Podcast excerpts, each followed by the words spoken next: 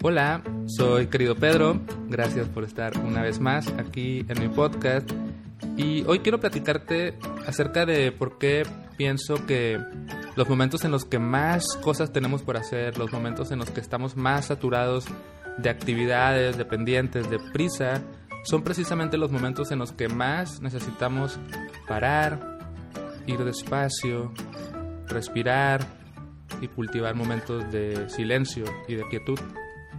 También quiero platicarte por qué considero que lo más importante y lo más valioso que podemos practicar y aprender en la vida es estar presentes con la vida. Y voy a darte algunas ideas de cómo practicar estar más presente e ir más despacio en tu rutina, en la vida cotidiana. Antes de pasar oficialmente al tema, quiero hacer un breve anuncio. Este miércoles primero de noviembre comienza la tercera generación del curso para cultivar la calma. Es un curso que puede ayudarte a vivir más presente, a lidiar con tu sufrimiento de una manera más compasiva, a ser más amable contigo mismo, a ver las cosas con más claridad, a apreciar los pequeños bellos momentos y a vivir de una manera más simple. Si te interesa saber más de este curso, quédate al final del episodio porque ahí voy a platicarte todos los detalles. Entonces, dicho esto, comencemos con, con el tema. La idea de esto surge porque estas últimas dos semanas han sido para mí muy agitadas. He tenido como más trabajo de lo normal, como que me saturé de cosas, no me di cuenta cuando estaba planeando las fechas que se iba a juntar todo. Entonces han sido días como en los que siento que tengo que ir más rápido y tengo que resolver más cosas de las que normalmente me toca resolver. Y por momentos me llega como una ola de, prisa, de ansia, de acelere. Y puedo notar cómo no me sirve de mucho eso. Y lo que he intentado practicar y, me ha servido, y es por eso que, lo comparto aquí, es como aprovechar precisamente este momento de prisa, de ansia, para practicar, incluir en mi rutina momentos de lentitud, de de calma, de pausa. Y pareciera como contradictorio, ¿no? Porque quizás lo que la mente racional nos diría es, bueno, si tienes más cosas por hacer y si tienes más pendientes, entonces actúa más rápido, ¿no? Muévete con más prisa, métele, métele turbo. Pero yo he sentido que me funciona, por lo menos a mí al revés, y quizás a ti también, y por eso es que pues lo estoy compartiendo. Porque siento dos cosas. Estas son las dos mm, razones por las que creo que es mejor ir más despacio en estos momentos. La primera es que siento que cuando estamos en el modo de turbo y acelere, nuestra mente hace los problemas más grandes de lo que son. O sea, como que todo se revuelve eh, y hacemos como más, eh, hacemos más ruido, eh, hacemos más, digamos, más grandes los problemas y actuamos desde ahí, actuamos desde un estrés que quizás no es tan acertado, o sea, como que no estamos viendo las cosas con claridad. Y a mí me ha funcionado el parar, el ir más despacio, el tomarme momentos de quietud para tomar perspectiva y decir, alto, espera, mente, esto no es tan complicado como tú me estás haciendo creer. Esto que me estás diciendo que tengo que hacerlo con mucha prisa y, y hacerlo ya, en realidad puedo hacerlo con un poco más de calma y quizás funcione incluso mejor. O también puedo notar como alto, alto, alto. Esto que en tu cabeza es como algo que es urgentísimo y que lo tienes que hacer ya, en realidad em, capaz que ni siquiera es tan importante y tan necesario. Entonces, ese ritmo que por momentos es más despacio me ayuda a tomar perspectiva y aligera mi carga. En cambio, el turbo hace que todo se vea nublado. Y esto no quiere decir, o sea, al bajar la velocidad no quiere decir que luego por momentos eh, actúe con más, digamos, pues disciplina, ímpetu, concentración, agilidad, ¿no? O sea, no está peleado la, la agilidad con la conciencia plena. Pero sí necesito como hacer esa pausa para recobrar claridad y luego actuar con la disciplina y el enfoque necesarios, pero en algo que ya vi con, con más calma, ¿no? Entonces, eso es uno, ¿no? Como esclarecer el panorama. Y otra razón eh, por la que pienso que es buena idea practicar la lentitud en los momentos de más acelere es porque la vida es esta, o sea, la vida es aquí. Y ya sé que esto suena como muy trillado y que todo el mundo lo, lo dice, ¿no? De que la vida es ahora, hay que vivir el momento, pero a veces creo que mm, interpretamos estos momentos de, de mucho trabajo o de muchos problemas, ¿no? No tiene que ser de trabajo, a lo mejor estás pasando por una situación que también sientes que tienes que estar resolviendo muchas cosas, pero no necesariamente son de trabajo, a lo mejor son cuestiones familiares, de salud o lo que sea. Sentimos que estos momentos son como un, como un pequeño trámite o, o quizás un gran trámite, o digamos que es como un, como algo que solamente hay que pasar, ¿no? Como, bueno, ya saliendo de esto, ya ahora sí voy a llegar a la vida, ¿no? Como si hay que atravesar esto lo más pronto posible y, ya, ah, y ya después ah, voy a respirar. Pero la vida no es tan pausa, la vida es esto. Entonces, para mí es muy bonito aprender a estar presente y a disfrutar y a recordar que la vida también es en estos instantes. Y puedo quizás disfrutar más mi taza de café porque hoy es un día bonito, hoy es un día especial, es un día nuevo, es un día que estoy vivo y no por estar con muchas cosas por hacer voy a dejar de apreciar el milagro que es una taza de café y lo rico que sabe y no voy a mm, dejar pasar la oportunidad de disfrutarlo. De igual manera, así como el café, disfrutar eh, la vista, disfrutar la compañía de mi perro, disfrutar la compañía de mi esposa, disfrutar mis propias eh, sensaciones físicas, Mm, la comida, todo. Entonces, creo que hay que aprender a apreciar la vida y a disfrutar la vida más en esos momentos porque no son trámites, son la vida siendo vida en este instante. Y quizás llegarán temporadas donde todo va más tranquilo y se vuelve más fácil o más accesible estar presente. Pero considero que practicando en ambas situaciones se fortalece esta esta capacidad. No sé, yo practico cuando mi vida está sencilla y ligera, digamos que entreno mi capacidad de estar presente cuando la vida se vuelve más complicada. Y si practico cuando la vida es complicada, cuando la vida se vuelve sencilla, también la puedo disfrutar todavía más, porque fortalecí esa capacidad. Entonces, dicho esto, voy a pasarte tres ideas que yo practico en mi vida no es meditar, porque ya meditar quizás ya lo he dicho mucho, quiero hablarte más de prácticas sobre, sobre el día, ¿no? Sobre la actividad de, de la rutina. Una primera idea es hacer las cosas o algunas cosas 50% más despacio, como si redujeras la velocidad con la que haces las cosas al 50%. Y no tienes que hacer todo así, pero puedes tomarte algunas actividades con esa lentitud. Por ejemplo, si vas a escribir un correo electrónico, en lugar de escribirlo a una velocidad, no tiene sentido esto que voy a decir, pero a una velocidad de 100 kilómetros por hora, taca, taca, taca, taca, taca, por la prisa, puedes hacer la práctica de, ok, este correo lo voy a escribir a 50 kilómetros por hora. Y lo haces lento. O quizás alguna algún trayecto que vayas a caminar, ¿no? Por ejemplo, si sales de tu casa el trayecto de tu casa a tu automóvil o al transporte público o a la calle, ese trayecto puedes hacerlo en lugar de salir caminando deprisa, 50% más despacio, pasito a pasito. Y luego ya sigues con tu ritmo normal. Es cuestión de que encuentres esos momentos en los que puedas experimentar con hacer las cosas en cámara lenta.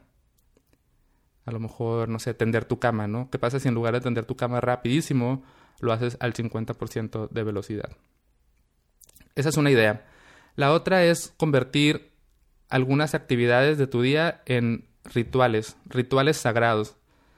Está, por ejemplo, lo del café que mencionaba antes. ¿Qué tal si tomar tu, café o tu té o lo que sea que tomes, convertirlo en un ritual? En lugar de tomar tu café mientras escribes correos electrónicos o estás revisando las noticias o redes sociales o qué sé yo, tomar tu café como un ritual sagrado, por lo menos la mitad de tu taza.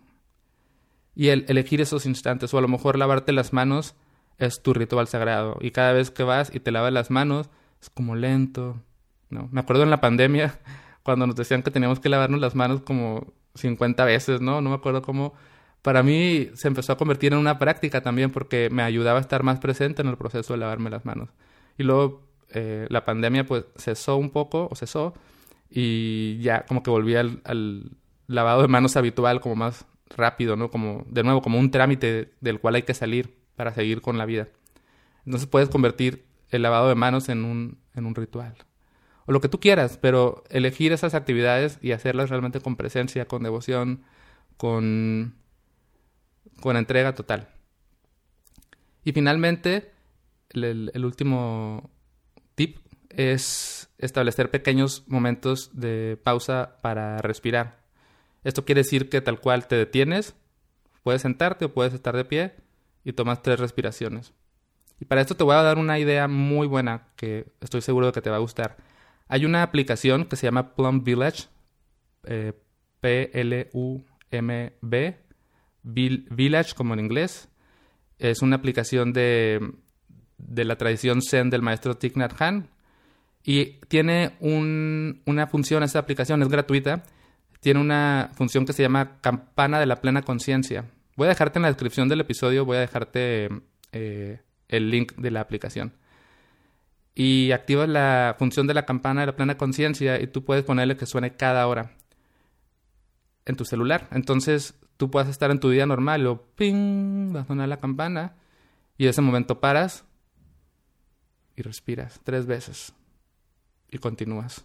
Si no quieres la aplicación o no te interesa lo que sea, puedes hacerlo, eh, poner una notificación en tu celular o puedes ponerte letreros, a lo mejor puedes poner un letrero en las puertas por las que transitas normalmente y cada vez que pases la puerta vas a ver el letrero y vas a decir respira tres veces y respiras y continúas.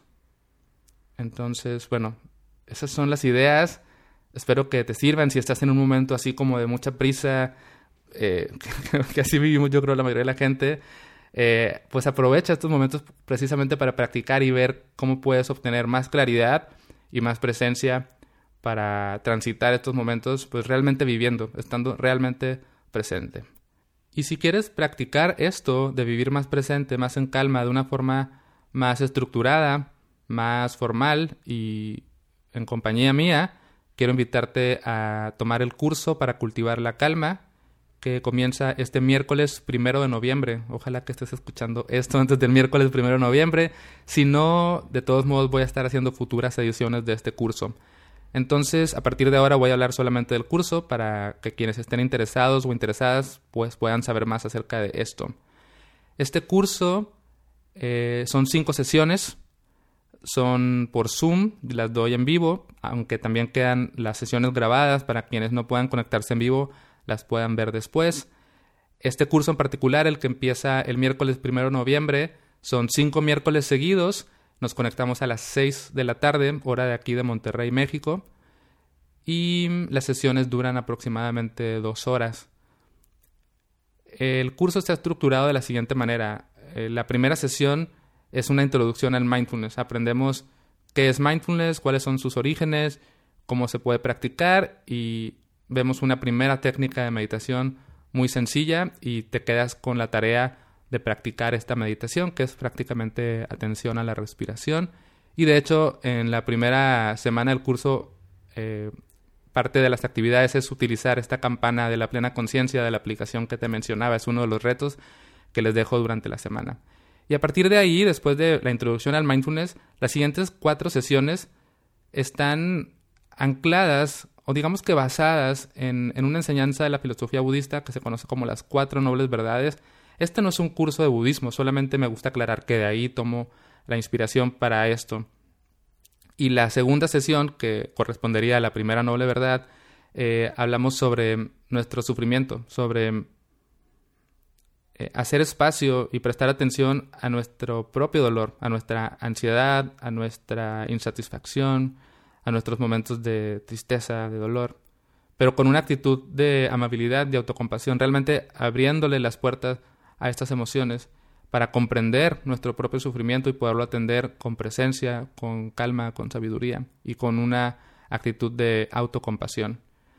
En la segunda noble verdad, que sería, bueno, la tercera sesión del curso, hablamos de las causas del, sufrimiento y vemos por qué a veces eh, reaccionamos de maneras muy impulsivas eh, a partir de algo que se conoce como las raíces, ¿no? Que son eh, estas actitudes o esas tendencias que todas las personas tenemos que nos hacen reaccionar de formas impulsivas y que estas reacciones pues nos producen más malestar y más insatisfacción y más ansia e incluso pueden también generar como sufrimiento en otras personas. Entonces exploramos estas reacciones y aprendemos a dejarlas ir para estar más presentes y cultivar una respuesta más sabia ante las situaciones que nos pasan, ¿no? Para no actuar desde estas eh, tendencias que tienen mucho que ver con rechazar las cosas o con querer más de algo, con el deseo de control, con el miedo, etc.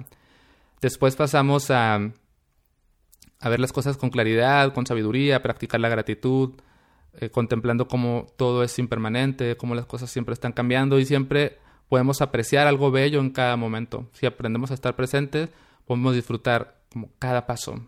Creo que si el tema de, este episodio tuviera eh, una similitud con el curso, encajaría aquí, ¿no? En, esta, en esta sesión. Y ya por último, hablamos de amor y vida simple, donde vemos algunas propuestas eh, que también están basadas en la filosofía budista para vivir, eh, tener mejores relaciones con nosotros mismos y con los demás, ¿no? A través de la comunicación, de cómo hablamos, de cómo actuamos y también de cómo podemos generar una vida más sencilla, más ligera a través de tener prácticas como súper simples para no complicarnos la vida más. Em, entonces, esto es más o menos lo que hacemos en el curso. Además de las sesiones en vivo, yo les comparto las grabaciones, les comparto también meditaciones guiadas que pueden descargar para que practiquen durante el curso. Cada sesión tiene su propia meditación, ¿no? O sea, digamos que son cinco meditaciones descargables, eh, una que corresponde a cada tema les paso un libro de trabajo donde hay actividades de dibujo y de, escritura, así como muy sencillo. Si has visto mi libro, por ejemplo, el de la vida minimal o el de siéntate contigo mismo, ese tipo de ejercicios, así como muy visuales, son los que están en el libro de trabajo. Y cada semana les pongo también una actividad, como lo de usar la campana la plena conciencia, llevar un diario de pequeños bellos momentos, todo ese tipo de cosas hacemos. En un canal de Telegram nos estamos comunicando, entonces el precio es de 79 dólares. Y aquí en la descripción del episodio voy a ponerte el link para que vayas y te inscribas si quieres.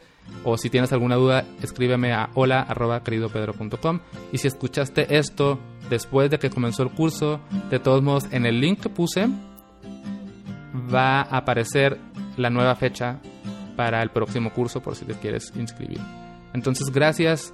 Te deseo que puedas estar presente, que puedas ir más despacio, que puedas practicar estas ideas de hacer las cosas 50% más despacio, convertir pequeñas actividades en grandes rituales y tomarte momentos de pausa para respirar. Gracias por escuchar este episodio y hasta la próxima.